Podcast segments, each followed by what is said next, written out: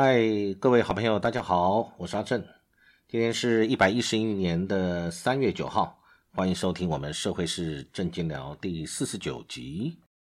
今天要跟大家聊的主题是台电零三零三大跳电怎么对民交代。谈到三月三号这个大停电这个问题，我想全台湾非常多的老百姓都是切身之痛啊。但是切身之痛归痛，但是我们也要想，对老百姓是不是一个折磨啊？这些事情到底要怎么了结呢？不特定的时候，你不晓得什么时候会停电，总是会发生。发生这种全台大停电、大面积的停电的这个几率，是不是太高了？但老百姓要怎么办？不能无所适从啊，是不是？那我们的行政院长苏院长。也表示这个对不起国人，经济部王美花部长也公开鞠躬向国人致歉。我想哦，这个不管是官员，不管是我们的院长、部长跟老百姓道歉，这其实不是老百姓要的。老百姓要的就是你让我呃平稳、安全、充足，满足我的用电需求。如果不足，我们缴了那么多的纳税钱，我们的外汇存底这么高，我们有呃人均收入 GDP 已经到世界呃中上以上的水准，那我们难道不能用我们的经济的实力来解决缺电的问题吗？为什么？为什么还是会发生停电？如果说是机组老旧或者是设备上的问题需要更新，那就赶快更新汰换呢？不进行这些事情，那不就是失职吗？嗯，我想老百姓倒不是最大的民怨，倒不是说呃停电，而是在于说，呃，政府没有办法让我们可预期的什么时候会停电，让老百姓没有办法做应变，呃，工商企业界没有办法为他的企业做事先的应应。老百姓不能先做准备、预期的这个预防工作，变得他们的食衣住行，包含工商业界的个备料，或者是员工人事出勤，以及工厂制造运转、营运运转等等，发生了很多的呃不可预期的错误，当然就导致损失了嘛。不论是冷冻的食品，呃的丢弃，甚至是。工作的延迟、浪费，大家没有办法上班，或者因此导致的各方面的机器没有办法运转，这个就是我们现在的问题。那据今天媒体有讲，今年一月经济部有提交给立法院的全国发电节奏报告，帮我已经把我们二零二五年的再生能源配比从百分之二十调降到百分之十五，所以也就是说，本来。发大话说我们台湾的电一定够的这个事情呢是不够的。那为什么二十？为什么以前是二十，现在要降到十五？为什么以前不是二十点五八七多少？这是一个整数。我觉得这个整数就是一个大话，呃，一个大约的预估。我们应该就是达到二百分之二十，或者是我们的一个预期值，或者我们预期我们再生能源能够达到总呃用电需求的百分之二十、百分之十五。其实我觉得，在今天来看，这个百分之多少都没有意义。这个讲的都是一个预估，所以啊，当然有民意代表有在质疑，说民进党就是我们现在的执政党政府，对于二零二五再生能源占比规划跳票，现在就调整了百分之二十，调到百分之十五。那当初是怎么规划的？那未来是不是又会说，哎，百分之五我也达不到，我调到百分之十？呃，我我们就是不足，是不是？我们是不是电力整体电力就是不足？但是每次出事的时候，我们就推给说是设备的问题，还是我们返回来讲，电力没有不足，但是是我们这些设备老旧，人员操作，呃，这个训练不足，经验不够，还是很脆弱的电网需要更新？那我认为，不论是哪一项，那都政府你要去预见、规划以及去更新、去执行的嘛？这不就是我们应该做的事情？不然我们要政府干什么？这次三月三号全台大停电，这次是所谓的新达电厂的所谓的开关厂，那号称已经有四道的机制哦，防护机制哦，防呆机制，为什么还会引起整个电网的这个连锁反应，跳成跳电跳的这么大范围的？我觉得这个讲很多这个所谓电力方面的专有名词或者是技术问题，其实老百姓听不懂，老百姓也不想听，你也不需要这个用这些所谓的专业术语来讲的，好像呃这个非人为因素就是倒霉，设备老了等等，老百姓实实在在没有用，卡电梯或者是电梯没有电，要走楼梯上下楼，公司无预警的突然之间停掉。冷链设备或者是餐饮服务业的这个电冰箱没有电，就这么简单嘛？老百姓在乎的就是这个嘛？哪在乎你讲那些呃一大堆的理由？那根本对我们不重要。看了这个媒体有报道到，我们台电新任的这个呃交接典礼，我们现在新的这个嗯董事长的这个代理董事长，他在讲我们国内的这个电力不足或者电力方面的问题。台电现在面临的是几个变局。第一个，第一个说的是因为国内因为经济发展用电惊人成长啊，再来，所以是机组退役的高峰期，还有电网规模扩张，不是智慧电厂就解决。而且台电二零二五年前会有一半以上是新进同仁。我我看他讲这个话，我个人有一点不认同。那这个有一半以上的新进同仁，那你要训练呢？不然，你台电作为一个事业单位，你不就是要做这个事情吗？机组退役的高峰期，这不就是国家整体的能源政策当初的规划都可以预见的，都可以以科学逻辑的方式来将它做最适当的安排。所以机组退役高峰期，那那之前没有安排吗？所以那这些机组就退役了。那机组如果不退役呢？有立即的危险吗？还是因为为了要和要实现所谓的？呃，去核或者是非核家园这样的一个当初的这个理念，为了维持这样去，所以去牺牲我们电的稳定性、充足性，是这样吗？而且我看到还有一个说，这个呃，因为民众抗争，所以新增扩建电网的建设会推动困难，所以今天这些事情执行不力。今天反而过过来，让我的感觉是反过头来怪怨老百姓了。谁叫你们要抗争？所以抱歉，你抗争嘛。所以你因为严重抗争，所以我们推动困难，我们就没有办法扩建新电厂，是这样的意思吗？我想这个很多人应该不是很接受吧。其实这个全台的大停电这一年来已经几次了，很多人都说了，这个就是所谓的呃，我们要使用。新能源使用绿电，但是绿电因为受限很多的因素，我们在推动上面，呃，供给需求的问题嘛，不够嘛。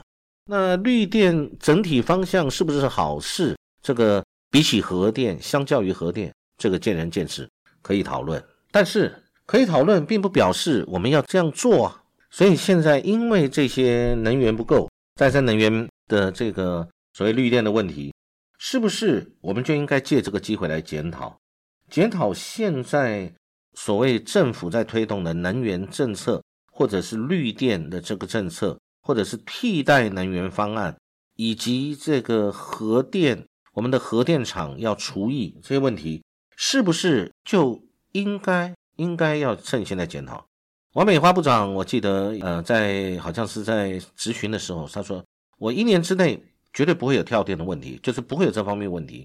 我我觉得敢这样保证吗？我们现在的这个停电、大停电都是在特定的时间突然之间发生的，造成了人民经济呃各方面的损失以及生活上的很大的不便。除了所谓的行政责任之外，我觉得还要想到一个问题，就是赔偿问题。这次的大大停电以及历次的大停电有没有造成人民的损失？如果按照这个公平原则，老百姓是有有权利去跟政府求偿的。那只不过在所谓的这个求偿的过程中，非常的难以举证量化，或者是行政程序繁琐，所以呢，一般老百姓不会去这么做。那不会去这样做，就表示什么？这个事情到最后就会不了了之。那么就等期待不会再发生下一次的大跳电，或者大跳电呢不会是跳在我家这个区域啊，不就是这样吗？那现在这个核市场封存启动也不晓得什么时候。那核一、核三如果退役了，按照呃这个预定的日期退役了，替代方案是不是足够？替代方案在哪里？是不是足够？电力从哪里来？没有核能。那么并我们并不讲核能一定好，我们就是比较嘛。任何事情是比较，核能是不是目前唯一我们可以用的？那如果没有核能，那我们现有的这几种发电方式，绿能的新能源够不够用？那非核家园跟二零五零全球这个呃去去这个我们的这个污染，那是不是我们做得到？我们是不是做得到？是不是我们跟上国际一个很流行的潮流？问题要看看我们国家的国情呢？我们是不是这个按照现在我们台湾的目前的情形，我们能够做得到这样的情？我想这一次啊，呃，因为郭台铭在上一次我们公投结束以后呢，曾经说过，他说台湾一定会缺电。其实那个事情到现在才没多久。郭董讲这句话，我想是语重心长。我印象应该他没有任何幸灾乐祸的心情，呃因为他对这些事情的掌握比一般老百姓更精确，他的资讯的对称性可能更高，所以呢，他看到我们公投的时候有关这个能源政策的一个结果，他说那台湾一定会会缺电。那也针对这个事情，郭台铭也在这次发生了这个跳电情形以后。他特别有跳出来讲，他说他也他其实他是指相关单位应该你要汲取这个经验，重新检讨你的流程，也建议政府应该提高这个所谓能源管理以及能源会议这些跨部会指挥的权责问题，而不是就是一个经济部长每次出来道歉，或者是跳一次电就经济部长出来这个面对，其实不是这个问题。现在的经济部长是不是无能，还是跟他无涉？这一次的停电，这个我们不管，因为经济部他管东西非常多啊。那还是就是一个台电基层人员或者这个新达电厂的人要去完全负责任。还是我们讲回来公平一点，其实换做任何人一个人当经济部长，是不是他就可以阻止或者预见这一次的停电，可以让它不发生，或者是损失降到最低？我想应该不可能嘛，今天都不是这些问题，那是什么问题？是不是整体我们的政策上面应该要去做一个很重大的变革？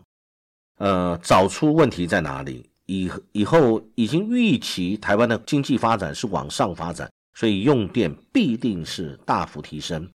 那再来就是呃，这个我们为了飞碳，所以我们。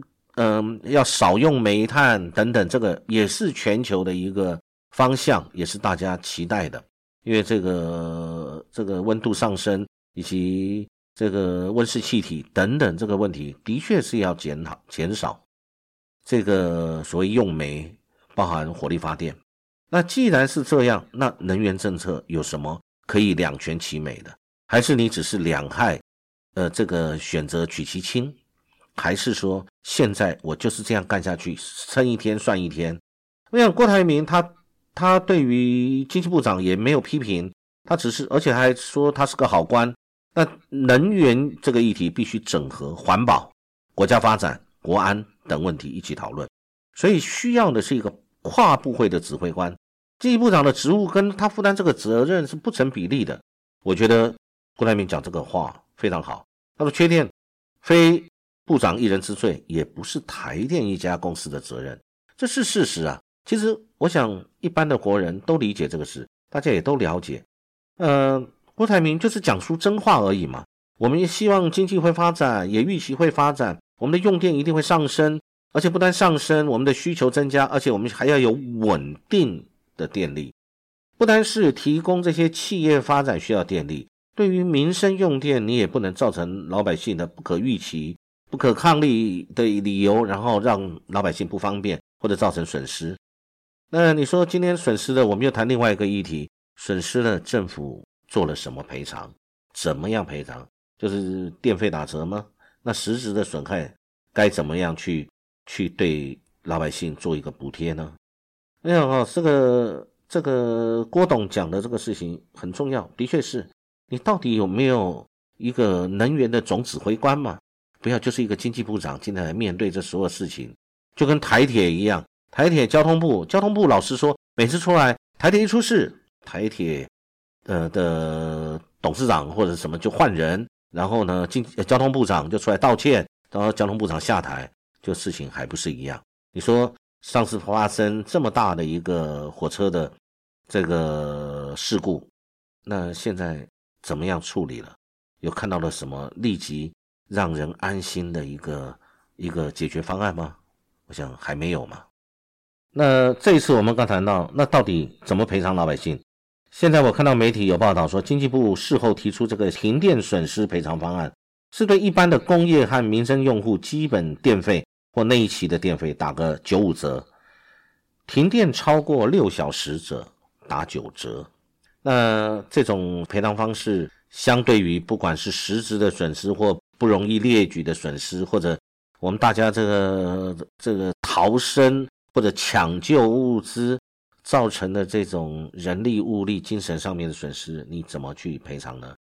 当然，你，可能老百姓还要负举证的责任，你才能够去向政府争取实质赔偿。其实这个就是真的是，呃，这个比例原则是完全不符的，而且包含对于这种我们很大的企业，你让他的心理稳定度或者外资。他怎么去看我们台湾的这个安全性跟可靠度？一个电网电力的供应，你都没有办法去满足它，一直频频的跳电。我想这个这个不就是我们常常看到许多落后第三世界国家才发生事情？那台湾一直在发生，呃，这个很多企业都损失啊，很多企业，我想他可能可以用税负方面的减免或怎么样。达到一个对他的一个补贴，那对一般老百姓呢？这第一个，第二个，明天、后天、下个礼拜、下个月会不会再发生呢？啊，我想这个也很怪。再来，我看媒体也在讲，这个大停电中受波及的这些，像核三厂，呃，其实当天两个两部机组都是满载发电的，但因为受到新达电厂跳电影响，也被迫停机。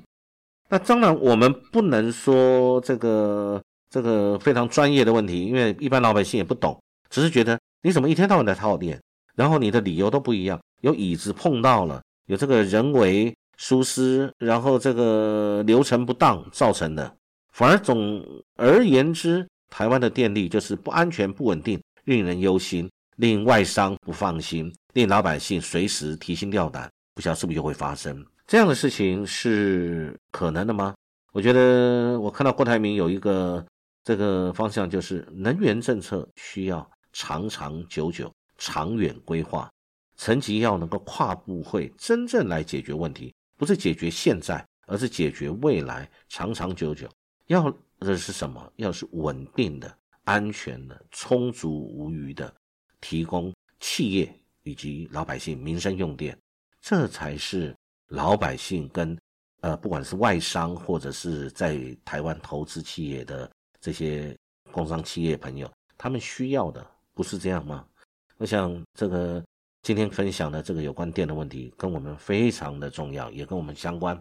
期待我们能够有好的电力，稳定的电力，对台湾是福气。谢谢各位聆听，祝各位有美好愉快的一天。谢谢各位。